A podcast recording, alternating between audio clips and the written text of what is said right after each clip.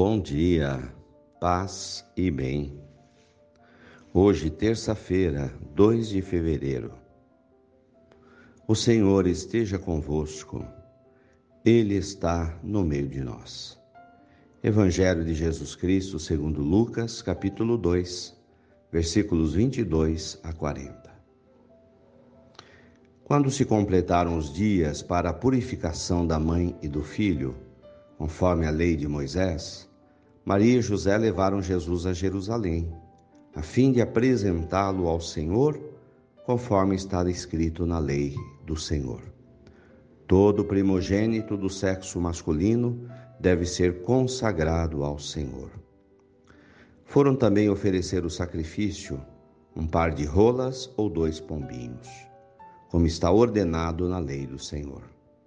Em Jerusalém havia um homem chamado Simeão, o qual era justo e piedoso e esperava a consolação do povo de Israel. O Espírito Santo estava com ele e lhe havia anunciado que não morreria antes de ver o Messias que vem do Senhor. Movido pelo Espírito, Simeão veio ao templo. Quando os pais trouxeram o menino Jesus para cumprir o que a lei ordenava, Simeão tomou o menino nos braços e bendisse a Deus. Agora, Senhor, conforme a tua promessa, podes deixar teu servo partir em paz, porque meus olhos viram tua salvação, que preparaste diante de todos os povos, luz para iluminar as nações, glória do teu povo Israel. O pai e a mãe de Jesus estavam admirados com o que se dizia a respeito dele. Simeão os abençoou e disse a Maria, a mãe de Jesus: Este menino vai ser causa tanto de queda como de reerguimento para muitos em Israel. Ele será um sinal de contradição.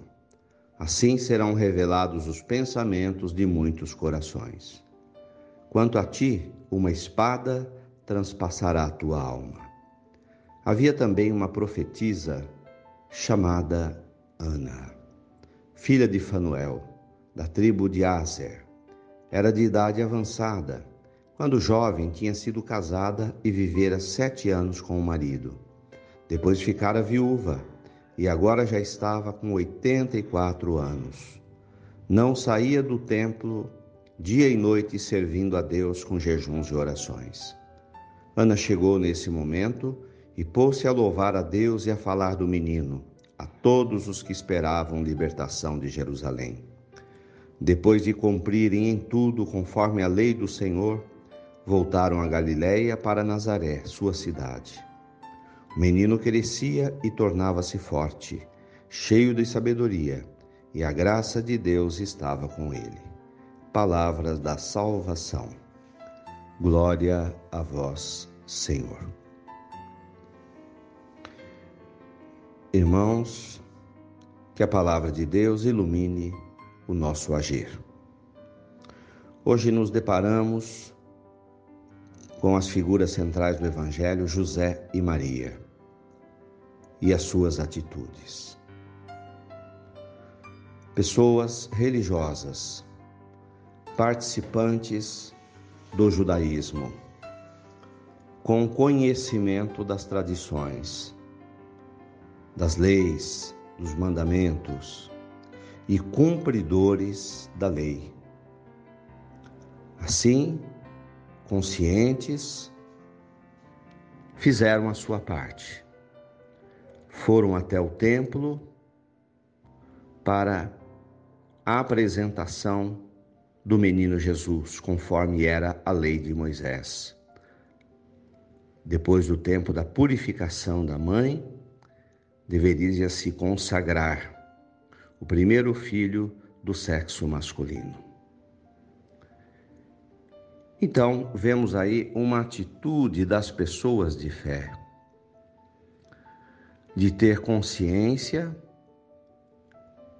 do papel da igreja na sua vida. A igreja tem um papel na vida do cristão. E é preciso que os fiéis participem da vida da sua comunidade, como José e Maria eram participantes da religião judaica. Ninguém foi dizer a eles o que eles tinham que fazer. Eles sabiam o que tinham que fazer e foram cumprir. Foram ao templo. Isso se chama consciência moral. Consciência, valores. Era um casal que possuía valores, tinha uma consciência, sabia o que era certo, o que era errado e qual o papel da fé dentro da vida deles. Lembro-me do Papa Francisco, numa de suas últimas homilias, dizendo que a sociedade atual está perdendo o conceito de pecado. Isso se chama relaxamento moral. Não há valores que possam quantificar dentro de nós quais as atitudes que são corretas, justas, quais as que estão erradas. Isso é um perigo e é um problema da sociedade contemporânea. Chama-se relativização, relativizar tudo. Tudo é muito relativo. E não é assim, há valores absolutos. Então, dentro da fé, ou se vive ou não se vive. Senão, relaxa-se e abre-se a porta para qualquer experiência que venha. Então, encontramos em José e Maria esse casal consciente em relação à sua fé e cumpridores. A segunda parte é perceber os sinais de Deus. Como Deus fala conosco e nos sinaliza, Deus nos mostra os caminhos. E é preciso ter sensibilidade de fé para entender os sinais. Deus falando para a gente através de pessoas, através de acontecimentos. Pois bem, no templo havia os sacerdotes, as sacerdotisas, que ali estavam apostos para receber os fiéis que estavam por alguma razão e receberam então o casal José e Maria.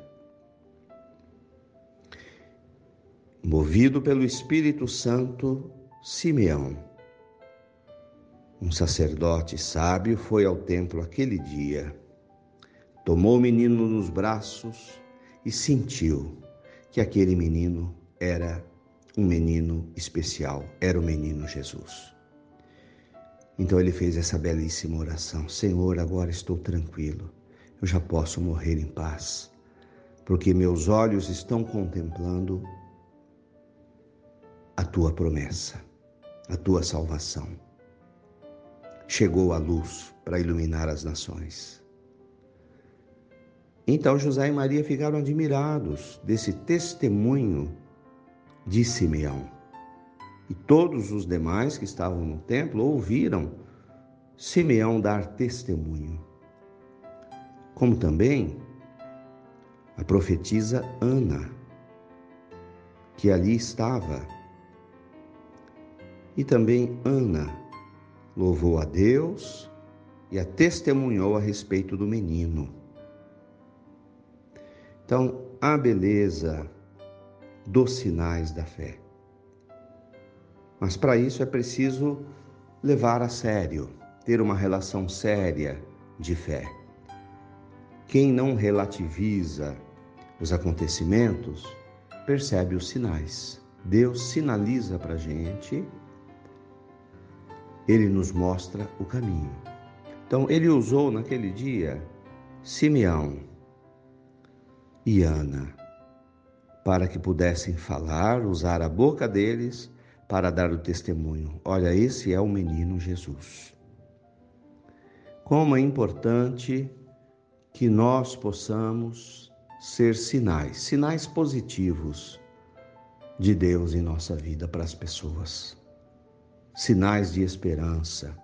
Podemos ser sinais sempre com atitudes de amor. Deus jamais falaria ao próximo na grosseria, Deus não falaria na intolerância, na maldade, mas Ele nos usa quando temos bondade, paciência, ternura, compreensão, misericórdia e assim agimos em relação às pessoas. Certamente as pessoas vão entender que é uma resposta de Deus para a vida deles, as nossas atitudes. Louvado seja nosso Senhor Jesus Cristo, para sempre seja louvado.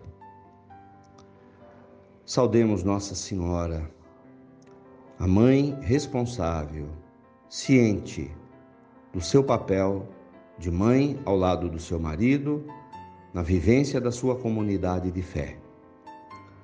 Ave Maria, cheia de graças, o Senhor é convosco. Bendita sois vós entre as mulheres. Bendito é o fruto do vosso ventre, Jesus.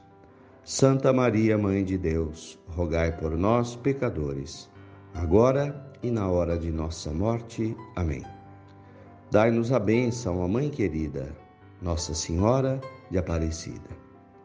Fiquem com Deus, tenham um bom dia, mantenhamos acesa a chama da nossa fé. Abraço fraterno.